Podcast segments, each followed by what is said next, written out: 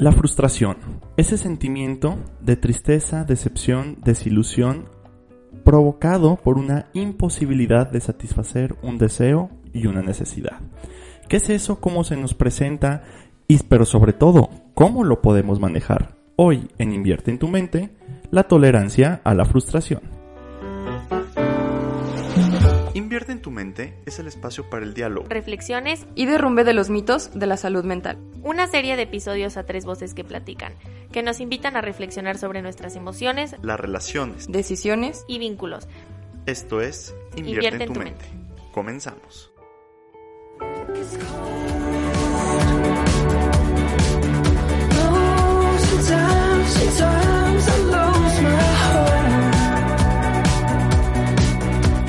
Hola, ¿qué tal? Bienvenidos a este su espacio donde platicamos, reflexionamos y dialogamos sobre la salud mental. Invierte en tu mente. Yo soy Enrique Macías. Y yo soy Tere Verdín. Y en esta ocasión, como ya lo escuchamos, la famosa tolerancia a la frustración. ¿Quién se frustra? ¿Quién no se frustra? Entonces, Tere, ¿qué es la frustración? ¿Cómo aparece en nuestras vidas? Empecemos por ahí. La frustración tiene que ver como con esas sensaciones desde muy pequeños. ¿Qué quiere decir? Desde el momento en que tú vas percibiendo, recordemos, ya lo hemos hablado en otros episodios, que nacemos con sensaciones, ¿no? Nacemos primeramente ante la sensación y la sensación de placer, displacer, placer. Más bien displacer, placer. Entonces en el momento en que algo del niño va captando una pérdida o que ese placer no está llegando, se empieza a frustrar. Entonces, desde muy pequeños empezamos a tener esas sensaciones que van discordando entre el placer y el displacer o el displacer y el placer y sobre todo el tiempo que se va tardando en llegar.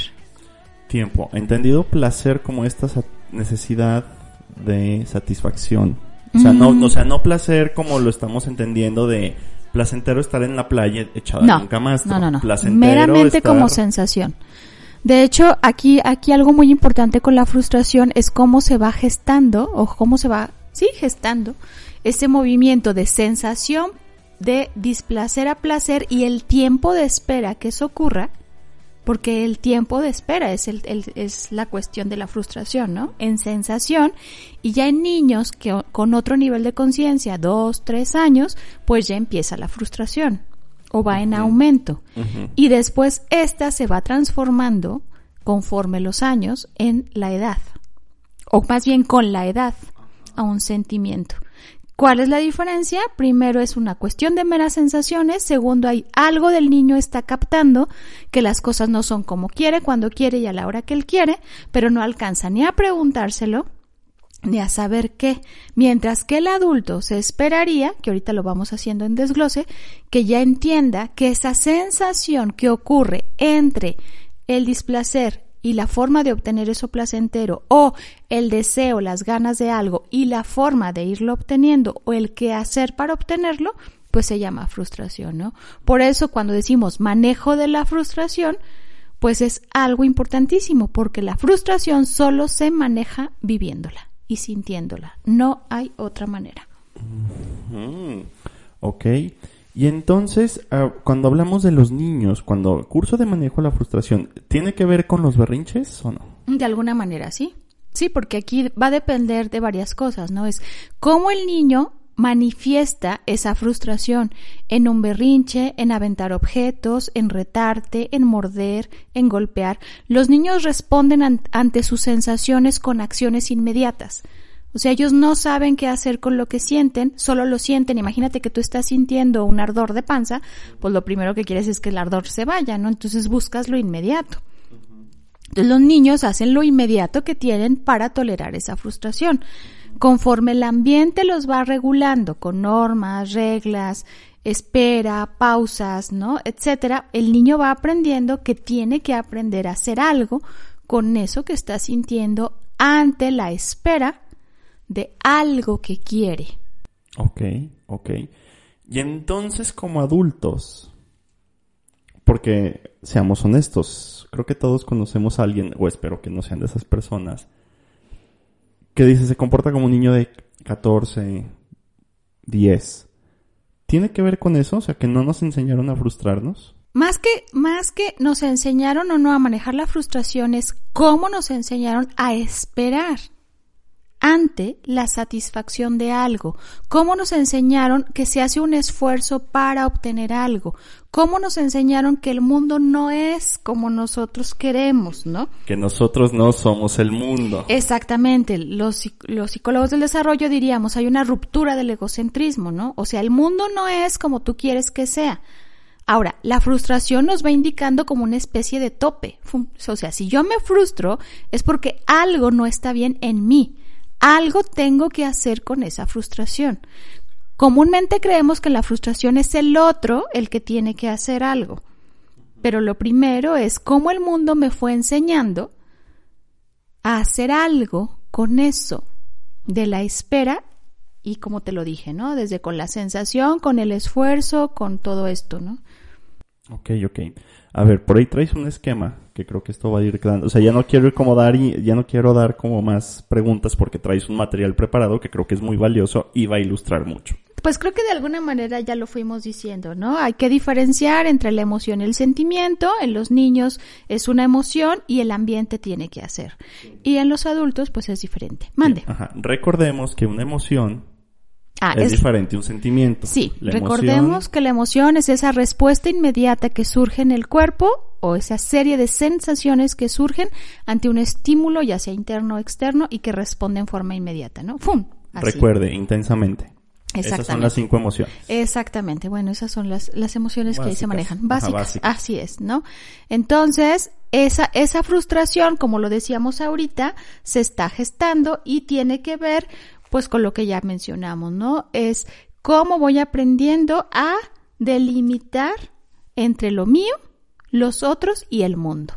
Yo pensaba, o, cuando hacía el esquema pensaba algo muy importante, es en la actualidad, ¿por qué cada vez hay una mayor preocupación entre la tolerancia y la frustración? ¿Por qué hay adultos que hacen berrinches de niños, no? ¿Por qué hay adolescentes que responden con conductas que antes pues sí, yo tengo 25 años de egresada, ¿no? Que antes veíamos como muy, las vemos muy disparatadas, porque el mundo no está dando la pauta. Mande. Pues para prueba, o sea, estamos en la fiebre mundialista, que bueno, creo que todo mal en ese mundial, pero yo, o sea, inclusive no en el mundial, ha habido varios, o sea, adultos que al perder el equipo agarran a golpes a la pared. Vi uno que agarró a golpes la pantalla de televisión pero cuando hablo a golpes es a puño cerrado. porque perdió México. Un adulto. O sea, más o menos se veía como pues de mi rodada. O sea, 33. No, yo creo que mayorcita. Pequeño. la verdad. Y entonces, pues sí es como... O sea, ok, la pasión del juego, el fútbol es una vida, pero a mí me queda como esa pregunta de... ¿Por qué des, o sea, porque además, evidentemente, intenten romper una pantalla, no sé, plasma LCD, o sea, sangró la mano, o sea, el que el clásico que hay uno creo que del juego de Chivas que golpea la pared. O sea, entonces ahí estaríamos ante una frustración. Muy bueno, pues yo creo que sí, ¿no? Digo, en lo inmediato vamos a decir que sí. ¿Por qué? Porque no ocurre como él espera. Justamente la frustración es un indicio, como una señal de una de dos. O el ambiente está transgrediendo, bueno, no te creas, eso es enojo. Más bien es lo que tú esperas del mundo no está ocurriendo. ¿No? Entonces tus expectativas del mundo, del propio mundo, están en rupturas. De cuando que se rompe esa expectativa que tú tienes y entonces tienes que hacer algo. Es como si quedara un hueco, un vacío. En los niños es muy común escuchar, ay, estoy aburrido, por ejemplo, ¿no? Y eso se relaciona con, los, con la frustración. Y con los adultos es diferente. Pero ahí estamos hablando de alguien que no sabe gestionar la emoción. ¿Por qué no sabe? Primero, porque actúa por impulso. Segundo, porque no mide su cuerpo en relación al, otro, ¿no? En este caso, una pantalla, una pared. Imagínate que esté alguien, pues también le puede poner una moquetiza, ¿no? Y el otro es la prioridad. O sea, ¿qué pasará en esta persona, en este tipo de personas que no saben manejar sus propias emociones al grado de que ni siquiera pueden priorizar que es más importante su pantalla o lo que les costó comprar la pantalla, porque acordémonos que la frustración también tiene que ver con cómo yo hago un esfuerzo para obtener algo. Ya me imagino el nivel de frustración que vino después cuando se da cuenta lo que hizo, ¿no? Sí, que a final de cuentas también, digo, no sé, infiero, ¿no? Es como, ah, es que fue porque perdió el equipo. Pues no, güey, fue por, o sea, sí, perdió el equipo, pero tú Sí, le diste claro. en la madre a la pantalla. Sí, o sea, O sea- perdió el equipo, pero lo que hiciste tiene que ver con tu inhabilidad para manejar esa frustración. Ahora imagínate, estamos hablando de un ideal en el fútbol. ¿Cómo manejarán esas personas la frustración ante sus ideales de sí, de sus hijos, de sus jefes, de sus parejas, o sea, de aquellos vínculos o del propio mundo? Del propio mundo que, como te decía, en la actualidad no está dando herramientas ¿no? Para que toleremos la frustración. Claro, porque ahora todos podemos ser todo. Todo podemos ah, obtener todo. Ese es uno. O sea, ese es uno como los ideales, ¿sí? Pero fíjate, ligado al ideal hay dos, tres cosas que yo asocio ahí. Uno, lo inmediato. O sea, puedes obtener todo y rápido, ¿eh? Ay, rápido. Y a la puerta Sí. de tu casa. Ah, claro. Uno, inmediato. Dos, sin esfuerzo. Claro. Y tres, sin que tú, no solo sin esfuerzo, sino como si fuera arte de magia. Pues es que de cierta manera lo es, o sea, porque comprar por ay, basta, Amazon, la verdad, díganme qué esfuerzo hay. Porque nada más deslizas un botón y literal en 24 horas, el otro día creo que vi un servicio de paquetería que ya te entrega el mismo día. O sea, porque ok, si antes tú querías las cosas, pues tenías que agarrar tu carro, ¿sí me explico? O sea, salir, por lo menos ponerte el pants, la cachucha. Bueno, pero fíjate bien, los que crecimos en otras generaciones, yo te llevo muchos años más, pues sabemos que había que esperar. Por ejemplo, eso que estás comentando, ¿no? En algo ya muy cotidiano. Y que todos lo hacen, bueno, no todos, pero sí la mayoría, Y que tal vez de quienes nos escuchan. Ah, claro, Y yo no le quito que es cómodo. Pero el asunto no es ese. El Sí, asunto es si te llega el producto. Ajá. Pero ya pensaste en el esfuerzo que te implicó ganarte el dinero, sí, el esfuerzo que te implicó si lo vas a deber pagarlo, decía mi papá, las tarjetas de crédito se pagan, ¿eh? O sea, Ah, sí, las tarjetas. de- es dinero que no es suyo, ¿eh? exacto, ¿no? O sea, es todo ese esfuerzo que tienes que hacer para. Y entonces es, si me llega el producto, ah, pero cualquier detalle que no llegue bien, viene la intolerancia, ¿no? Porque viene esa exigencia, esa expectativa que yo tengo ante mis propios ideales de mí y vuelvo de mí, del mundo y de los demás, porque eso es lo que también nos va diferenciando cómo la frustración se va se va moviendo. Entonces, creo que tiene que, ver co- con esto, ¿no? El mundo no está favoreciendo que entendamos el esfuerzo que se hace, la postergación de una recompensa, por ejemplo. Es que hoy tengo una teoría. A ver. El malentendido valor de la disciplina. A ver. El día que la disciplina se empezó a manosear, todo esto se fue al carajo. Híjoles, que ahí nos vamos a meter en temas muy álgidos. Pero, sí. Pero, o sea, ok, sí, entiendo que a lo mejor antes la educación era un poco, no un poco, o sea, mucho más inquisitiva, o sea, yo obviamente... impositiva. Impositiva, o sea, eh, ojo, o sea, no estoy diciendo que, que vuelvan los tiempos donde las maestras les pegaban a los niños, jamás, jamás, cero, o sea, nunca. Inclusive en universitarios, estos maestros, no, pero, o sea, estos maestros rígidos, y porque yo lo digo, o sea, no, no, no, no, no. Pero yo sí creo que ahorita la propia academia, desde la academia, no sé con niños, pero en el ambiente que yo estoy inmerso, Sí, en universitarios. en universitarios, o sea, ya que importa si hay faltas de ortografía, ya que importa este que entreguen un trabajo mal hecho, ya que importan que no cumplan con ciertos parámetros. O sea, creo que la disciplina, y creo que esto es en, en muchos sentidos. Porque justamente esta disciplina, y, o sea, deja como, creo que la disciplina daba un marco regulatorio, daba un, un marco, pues como literal un marco. Imaginen una fotografía que quieren enmarcar y que se necesita un marco para delimitar para que se aprecie la foto, porque si no, pues es una foto que está en una pared al infinito y pues ¿quién tiene en- la energía para llegar al infinito? No tienes puntos, no tienes puntos de comparación y entonces ahora como, o sea, esa como, sí, pásale, no pasa nada. O, oiga, profe, te entregas el trabajo a las, o sea, el, el lunes a las 8. ¿Se lo puedo entregar el martes a las 12? Pues sí, también. O sea, es como justamente esta metáfora la he usado mucho, no me creo que si la he usado aquí en el podcast, es como un partido de fútbol. O sea, tú sabes que tienes que anotar una portería. O sea, y el tiempo en el que está es como, sí, está la de la portería norte, pero pues si la anotas en el del sur, pues no pasa nada. También mete gol allá. Entonces como, ¿a dónde estamos enfocando nuestros esfuerzos y qué nos va delimitando a esforzarme para meter un gol? Si quieres que quiero meter un gol, ¿verdad? Pero en este, en este juego de la vida, ¿sí? Meter un gol y que te permita creo que es mucho más fácil manejar la frustración en un marco un tanto ah, referenciado, con reglas claras, y que habrá cosas con las que puedo decir ahorita de que entonces la frustración está en mí, o sea, yo quería ese trabajo y no me lo dieron a mí, se lo dieron al sobrino del jefe.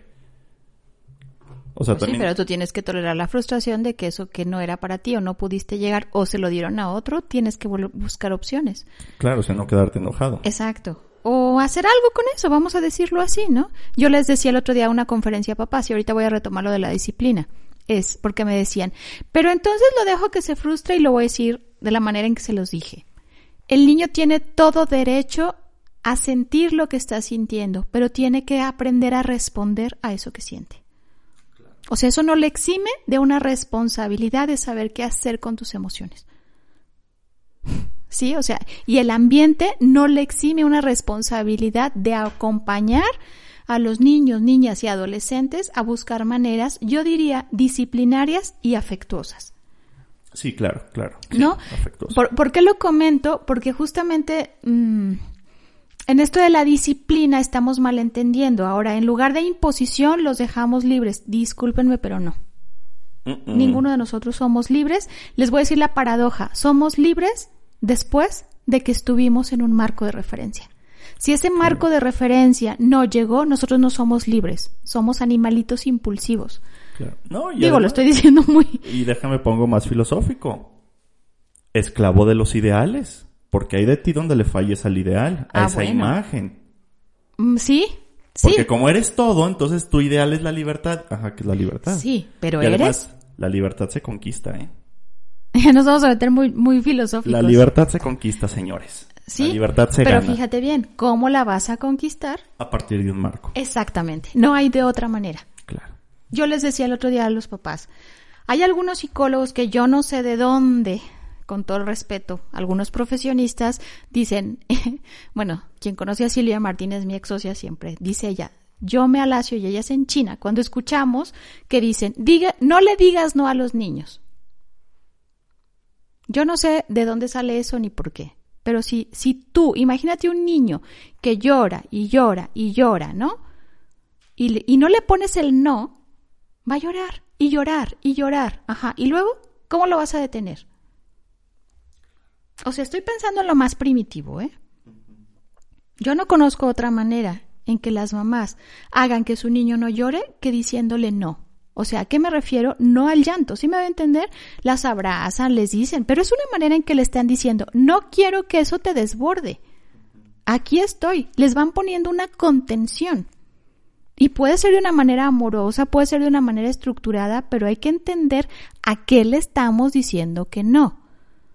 No haberte desbordado en llanto, no a lo que quieres, no, ¿por qué le vas a decir siempre que sí? No, no le pegues a un niño. Exactamente. Porque además de que le pegas al otro y afectas el límite del otro, ese niño, si tú sigues pegando, no te va a incluir, no te va a insertar.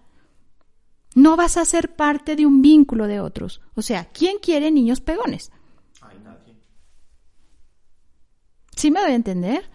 Y no porque sea bueno o malo. Esto no es una cuestión de juicio, es una cuestión de, de delimitación. Y vínculos, o sea, es una cuestión de relaciones humanas de relación humana y antes de la relación humana pues también es el medio ambiente es el que te ve delimitando para que tú aprendas a hacer algo con eso. Si el medio ambiente no me va enseñando y esto, y esto es algo que discutimos ampliamente aquí en, entre psicólogos, que discutimos ampliamente con, con otras posturas teóricas, ¿no? De a ver, el ambiente es el que va a regular que tienes que aprender a esperar. Aunque el mundo, lo voy a decir así, ok, a lo mejor en 10 años, es más, en 3 ya no vas a hacer filas en los bancos. Probablemente. Probablemente, ¿no? Lo cual agradezco. Exacto, claro. Claro, yo les decía, yo tenía que caminar cinco o seis cuadras para llegar al camión y esperar hasta una o dos horas. Bueno, exageré. No, pero sí, a veces la ruta se tarda y dices, que no va a venir o que, que ya no existe o que... Y tenías que esperar. Y ahí toleras la frustración. A lo mejor en cinco años muchas de estas cosas cotidianas van a cambiar. Ajá. Sí, pero hay cosas que no van a cambiar. Tú tienes que hacer un esfuerzo para ganarte una novia. Tú tienes que hacer un esfuerzo para ganar un premio. Tú tienes que hacer un esfuerzo para aprender a leer. Tú tienes que hacer un esfuerzo para aprender un idioma. Tienes que hacer un esfuerzo para viajar. Claro. Para pasar la materia. Ajá. Y quienes viajamos y nos encanta viajar, ningún viaje sale como lo planeas. Además. O sea, que se te fue el avión, que se cambió el horario, que mm, aquí no era y que me equivoqué y que estoy en el aeropuerto. No, a mí una vez nos tocó a menos 50 grados, se cancelaron los vuelos. En, en, no recuerdo dónde estábamos, en Chicago creo, si no mal recuerdo, ¿no? Imagínate, se cancelan en Chicago en plena época vacacional.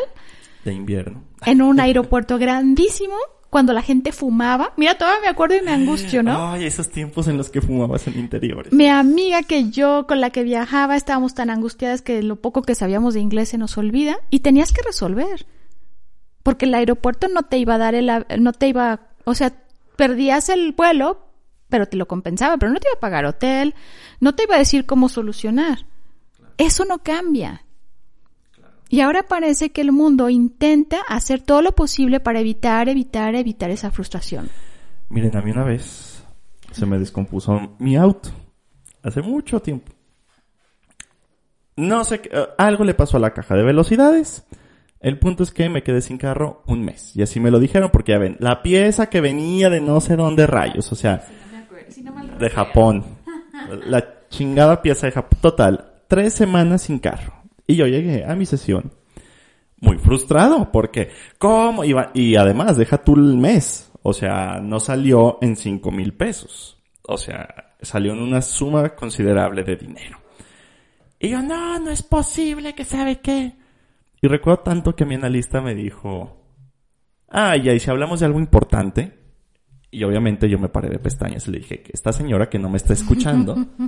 y no dijo, ah, ya, ya, ya. ¿Y qué vas a dejar de ir a trabajar? Exacto. ¿Vas a dejar de ir a, salir a conocer a tus amigos? El que se le descompone el carro le pasa a todos, ¿eh? Ya hablemos de algo importante. O incluso hasta lo que significa perder el carro, ¿no? Ah, la sesión siguió, siguió por ahí. Este, ahí no vamos a, exponer de qué hablamos. Aquí no nos vamos a exponer. Pero ahí está, justamente. O sea, y sí, se siente de la chingada se siente terrorífico, se siente, pero pues, y dense chance de frustrarse, ¿no? De sentir eso. Claro, y te puede desbordar y, puedes, pero también la frustración te va dando aviso que tienes límites, también te pone a prueba que es, hace rato decías cuando hiciste la introducción que tiene que ver con ese movimiento hacia tus intereses y tus deseos. Claro. O sea, ese deseo y ese interés, sea cual sea, sea cual sea, tú te tienes que mover. Porque si no te mueves tú, nadie ah, lo no, claro. Claro. Y el mundo ahí está. Yo estudio humanismo y, recuerdo que decíamos, ¿no? El mundo ahí está. ¿Qué tan capaz eres de moverte al mundo y de transformar el mundo? Porque además no está hecho y dado. Y las generaciones nuevas parece que todo, o sea, como les llega a la puerta de su casa, literal, hasta la comida, o sea, nadie piensa todo el proceso que te implica hacer alimento. Y no digo cocinar, el campo, por ejemplo, ¿no? Entonces estamos dejando de pensar y estamos cada vez menos siendo menos tolerantes a la frustración, ¿no? Entonces, pues hay que ir aprendiendo a manejarla, que ahorita pensaremos cómo. A ver, échale, ¿cómo? ¿Cómo ahora, ¿cómo se maneja? Bueno, primeramente ya lo dijimos, ¿no? Tiene que ver con conforme pasa el tiempo, menos debemos necesitar que sea el medio en que nos, el que nos regule. Los niños muy pequeños. El medio es el que los tiene que contener. Sí, por supuesto. Reglas claras, ah, situaciones concretas. hagas berrinche. Pues es un niño, señora. Y a veces hay maneras muy simples, ¿eh? Digo, yo no tengo hijos, pero tengo sobrinos. He visto a mi mamá cómo contiene a mis, a mis sobrinos, ¿no? Pero es cuando tú estás ahí y sabes que eso que el niño hace a ti no te rebasa, ¿no? Nunca tuviste un maestro que podían estar haciendo relajo y él entraba o ella. Tenía un maestro en la universidad, al doctor Jaramillo, que respeto y admiro mucho. muy conocido en el campo de los estudiantes de la, de la autónoma. Él llegaba con su bata, todavía me acuerdo que decía Mario, uno de mis compañeros, ¿no? Y Jaramillo, como con, con, un rifle de su lista de asistencia, nos sentaba a todos y nos callaba. ¿Y cuál es el problema? Digo, algunos, entre sus cosas, y se sintieron violentados por él o por otras formas muy parecidas a las de él. Pues sí, pero el asunto era que nos regulaba. O sea, tú ibas a, a la universidad a estudiar. Entonces, primero tenemos que entender que, que entre más creces, menos tienes que necesitar que el ambiente te regule. Y que te regules tú. Ah, claro, porque te lo voy a poner hace rato que hablabas de no recuerdo exactamente qué estabas hablando, pero yo pensé, una un, una ciudad sin semáforos no va a ser funcional. Claro. Por supuesto. Así de simple. O sea, el límite se requiere y la frustración de que tener que esperar a dónde vas y lo que quieres hacer tiene que llegar, ¿no? Entonces, ¿cómo se maneja eso? Uno, asumiendo. Dos, vamos a empezar como, como en, las, en los adultos y después nos vamos a los padres de familia, ¿no? Entonces, como adulto, tengo que reconocer mi sensación ante la frustración. ¿Y con qué otras emociones se vincula? ¿Sí? ¿A qué me refiero? Es identificar las situaciones que me frustran, la responsabilidad que yo tengo ante ellas, ¿sí? Y voy a poner un ejercicio bien sencillo. Escriban las cinco situaciones que les frustran. A ver, tiempo, tiempo. Examen sorpresa. Muy bien, muy bien. A ver, vamos de nuevo. Escribe cinco situaciones que te frustren. Es más, tú piensa una. Los demás tendrán que escribir cinco. Mínimo cinco. Ajá. De esa situación que pensaste, ponle intensidad. Por eso es bueno hacer muchas porque dices, no, pues esta me frustra más. Por ejemplo, a mí me frustra, me frustra muchísimo un nivel del 100. Así, es como mi coco que la gente no respete los señales de tránsito. Como yo soy muy cuadradita y lenta en eso, ¿no? O sea, quien se brinca, que el que se te mete, el que ya se pasó, el que, o sea, el que adrede, o sea, hace cosas, va a hacer lo que él quiere, ¿no? ¿Sí? Entonces, ponle intensidad. Entonces, una puntuación de intensidad. Columna 1, situaciones. situaciones. Columna 2, columna 2, intensidad. Intensidad. ¿Cómo? ¿En porcentaje? En número. O sea, imagínate que la más alta es 100 y la más baja es 30. 20. 20. Ok. Ajá. ¿Sí? Si tienes 5, pues le vas sumando, si tienes muy parecidas. Luego, frecuencia. ¿Cada cuándo te pasa? Porque esto también es bien importante. Claro, claro. O sea, hay situaciones que nos frustran que pasan una vez al año. ¿Mm? Como el exceso de tráfico en Navidad. En Navidad, por ejemplo. ¿No? Pues ya, pasa una vez al año, hasta te preparas, ¿no? Y esa es otra, cuando son impredecibles. Ok. No es lo mismo, por ejemplo, me frustra que mi hijo repruebe. ¿Sí? Pues va a pasar, ¿qué? Cada examen? Pues depende, maestra. hay quien pasa cada parcial, hay cada semestre. Pero no sabes cuándo va a reprobar, ¿no? Luego, una vez que sabes la frecuencia y la intensidad, identifica tres líneas de diferencias. Lo que piensas, lo que sientes y lo que haces. El otro día daba una conferencia para papás y decía, un papá, no, no, no, pues ya me di cuenta que lo que hago frustra más a mi hijo en lugar de resolverlo. Exactamente. ¿Por qué no sabemos? Porque a veces ni siquiera nos damos el alto para identificar, ¿no? Eso.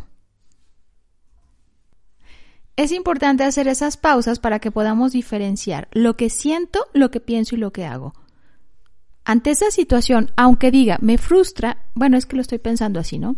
Lo que siento pues es frustración, pero a lo mejor lo vinculo con la tristeza, lo vinculo con... El enojo es muy común. El enojo, lo, lo asocio con la angustia, lo asocio...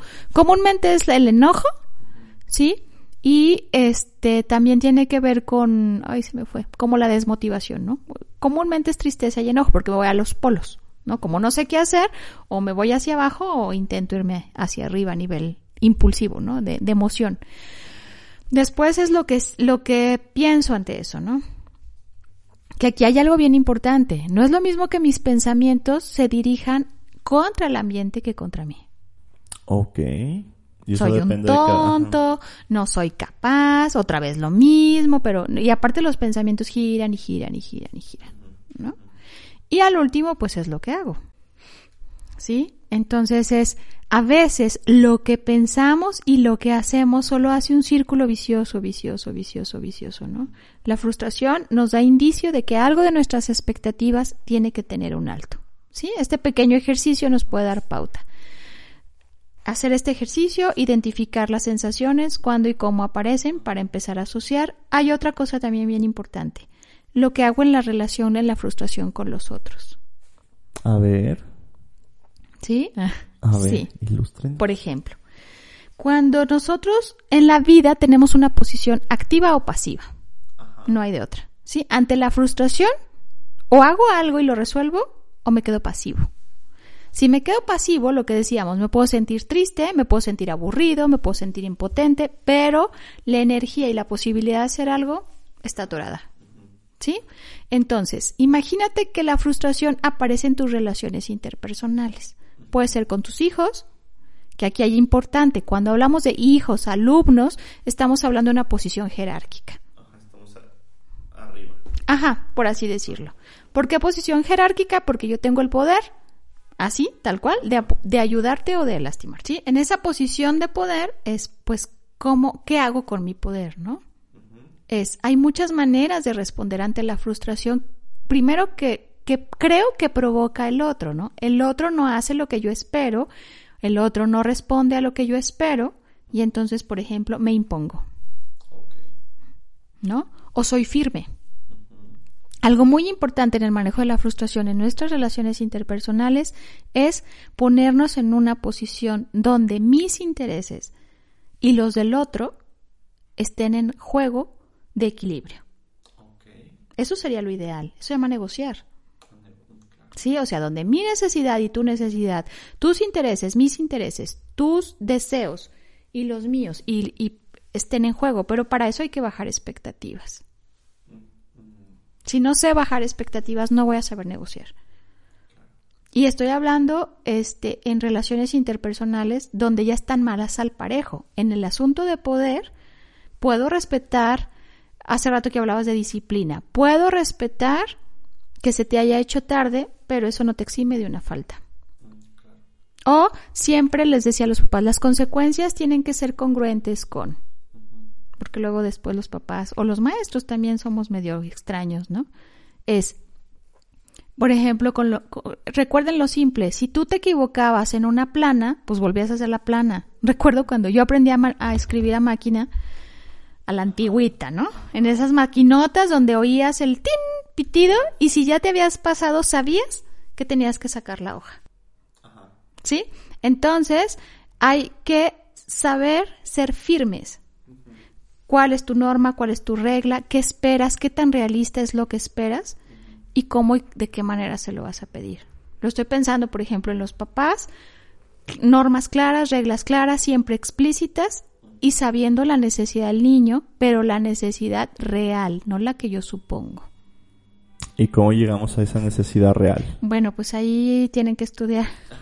Eso lo vemos en otro podcast, pero te lo voy a decir de una manera simple. ¿El niño de verdad necesita jugar con un celular? No.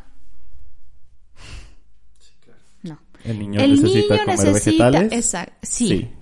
Exacto. El niño necesita limpiar su cuarto. Sí. bueno, tener un cuarto ordenado y limpio. sí. ¿El niño puede a cierta edad tender su cama? Sí a ti te gusta mucho este libro de Tiende, tu cama. Claro. O sea, la disciplina no es ni para fregar ni para imponer, es para que tú aprendas que tienes que ser responsable de tus cosas y además aprendas a regular esas emociones. Y planificar tiempos. Aparte. Pero como dices, con reglas claras, ¿no? Sí. Siempre la cuestión del manejo de la frustración en, figuras de autoridad o en, situaciones de poder tiene que ser reglas claras y límites claros. O sea, no es una imposición. Y no confundir la tarea con el afecto. Es que ya no me quieres. Bueno, aparte pasa hasta en las parejas, ¿no? O los, o los niños son muy hábiles, hasta dicen los papás, ¿me quiere chantajear? Sí, sí quieren. El otro día una mamá decía, ¿no? Es que ahora que ya aprendió a postergar, porque siempre que hace sus tareas la recompenso, ahora todo lo hace por interés y por, no, no, no, uso otra palabra más común, por conveniencia. Entonces yo les, había 80 papás en la conferencia y les digo, muy bien, levante la mano el que no hace las cosas por conveniencia. O sea, dejemos también de, de creer que los niños quieren tener el control. O sea, no, los niños y los adolescentes quieren que los adultos los ayuden a regular esas emociones que están sintiendo por dentro. Y son los adultos los que de alguna manera debemos buscar la disciplina, el orden, la firmeza, la certeza de, lo, de las palabras, ¿no? La certeza me refiero que, por ejemplo, mi papá nos decía algo y sabíamos que lo iba a cumplir. Sí, aquí para los adultos que son jefes o que tienen, lideran equipos o tienen gente a su cargo. Pues, ¿qué te digo? o sea, necesario. Tenemos que aprenderlo, ¿no? O sea, límites claros. Y no confundir que la norma, el tope, el alto, tiene que ver con el afecto y el cariño. Para nada, al contrario. Muchos papás dicen, te lo pongo, te digo porque te quiero. Oye, para ir cerrando, con adultos. Fíjate que con adultos, aquí hay algo muy importante. Adulto consigo mismo, primero y luego adulto en, en relación con otros sin, sin autoridad. Primero las expectativas. Siempre identifica si tu frustración tiene que ver con que el medio ambiente te exige mucho y tú no lo alcanzas, o tú estás pidiendo mucho de ti, del otro o del mundo. O sea, lo primero es revisar la expectativa y bajarla. No es arte de magia, porque a veces ni siquiera sabemos cuál es la expectativa. Es que yo esperaba que me contestara el mensaje inmediato. Entonces, primero, bajarle a tu expectativa. Segundo, entender que el otro no es como tú esperas, pero de qué manera le puedes comunicar al otro tu necesidad. Y a veces es así de simple, ¿no?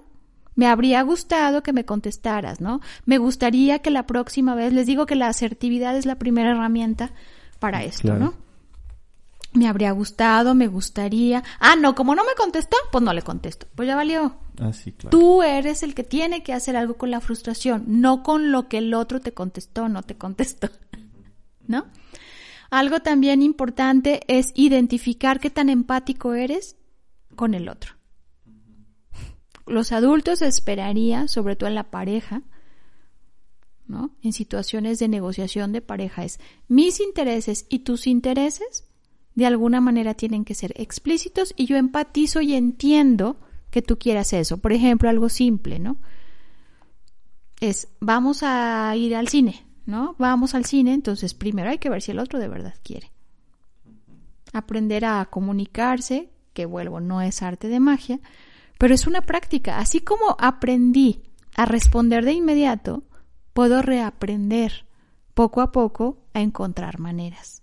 Y es una práctica constante, constante porque implica primeramente que yo soy responsable de las expectativas, de cómo creo que le tengo que responder al mundo y también soy responsable de mi sentir. Y responsable me refiero, eh, decíamos ayer en una metáfora, en un curso, hay que, hay que abrazar la frustración, ¿no? No como en el tono romántico ni, no, pero es, pues imagínate que es tu agua que se está desbordando, entonces tú eres el primero que tiene que aprender a ponerle el borde escucharte, atenderte. ¿Y esto cómo se logra? Con práctica constante, con revisiones, hay talleres, el, el todo esto, el mindfulness, el, el yoga, eh, te va, te va enseñando, enseñando. Me acordé del Dalai de Eugenio Derbez, ¿no? No tanto así, ¿se acuerdan del personaje que se frustraba, ¿no? No necesariamente, pero sí te va a dar pauta, por eso es la burla, porque lo primero, pues te va a dar pauta para reconocer tus sensaciones pero tienes que subir a otro nivel y pues ya si de plano esto te está desbordando, ¿no? O sea, te frustras tanto que es una constante, que te pasa todos los días, que te pasa por cualquier cosa, que te rebasa, pues ya hay que ir a terapia. O sea, ahí ya no hay curso de manejo de estrés o de, ajá, que te dé arte de magia, ¿no? Y aprender a esperar, o sea, diario haz cosas que te impliquen un mayor esfuerzo y que sepas que puedes esperar porque eso también te va enseñando a que no pasa nada. Y de verdad, quien me conoce, yo soy muy, muy paciente. Cuando llego a mi límite, pues también Sí, sale mi otro yo y bueno, porque pues bueno, esa es otra historia, ¿no? Pero sí hay que, hay que ser empáticos, hay que observarte y, y a crear relaciones. Y algo en negociación que... ¿Cómo negociar y la mentalidad de tiburón? Pues en una negociación tienes que ceder, ¿eh? Ah, es que te me adelantaste. Bueno, no te me adelantaste, se me olvidó.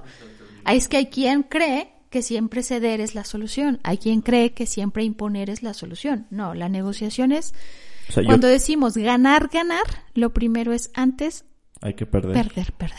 Perder, perder y encontrar el punto medio. Y hacerlo de aneta, porque luego también la otra vez. Bueno. el otro día había un había un meme que hablando de la fiebre mundialista, yo creo que, ya vamos a cerrar, pero me acordé dónde está, dice, ¿no? Ahora con la primer mujer mm, árbitro, ¿no? Te va a sacar la tarjeta diciéndote, hace cinco años tuviste. Lamentablemente, y no es con las ah. mujeres, es simplemente manejamos, aprendemos a manejar diferente las emociones, no por ser hombres o mujeres, el medio ambiente es el que nos va diciendo, ¿no? Sí, no, la cultura. Así es, por supuesto, es la, cultura. Muy bien. Bueno, Tere, pues muchísimas gracias. ¿Algo para cerrar? Pues vivan la frustración. Vivan su frustración, identifíquenla, pregúntense. Este, a mí algo que sí, cuando ah, es que estoy muy enojado, dices como, no, estoy frustrado. O sea, estoy frustrado por ABC, porque sí, o sea, se me impuso, pude haber hecho mejor esto, le huevoneé mucho en esto. Lo que yo quería no surgió, tal vez porque yo no hice el esfuerzo necesario. ¿O qué pasó? O sea, hacer verdaderamente un ejercicio introspectivo de qué pasó. O sea, qué pasó. es que sí fue mío y que sí, pues fue del ambiente. Si no, no sale. Bueno, pues, pues gracias, Terry. No, pues mira, otra vez nos tocó solos. Pues qué Espero que no se haga costumbre. Espero que no. Bueno, yo me divierto y creo que les gusta a los demás, pero a veces tres voces, cuatro, hasta cinco. Ha sido muy enriquecedor. Bueno, pues muchísimas gracias. Gracias a todos ustedes por su tiempo. Nos vemos la próxima semana en Invierte en tu mente. Yo soy Enrique Macías. Y yo soy Tere Verdín. Hasta la próxima.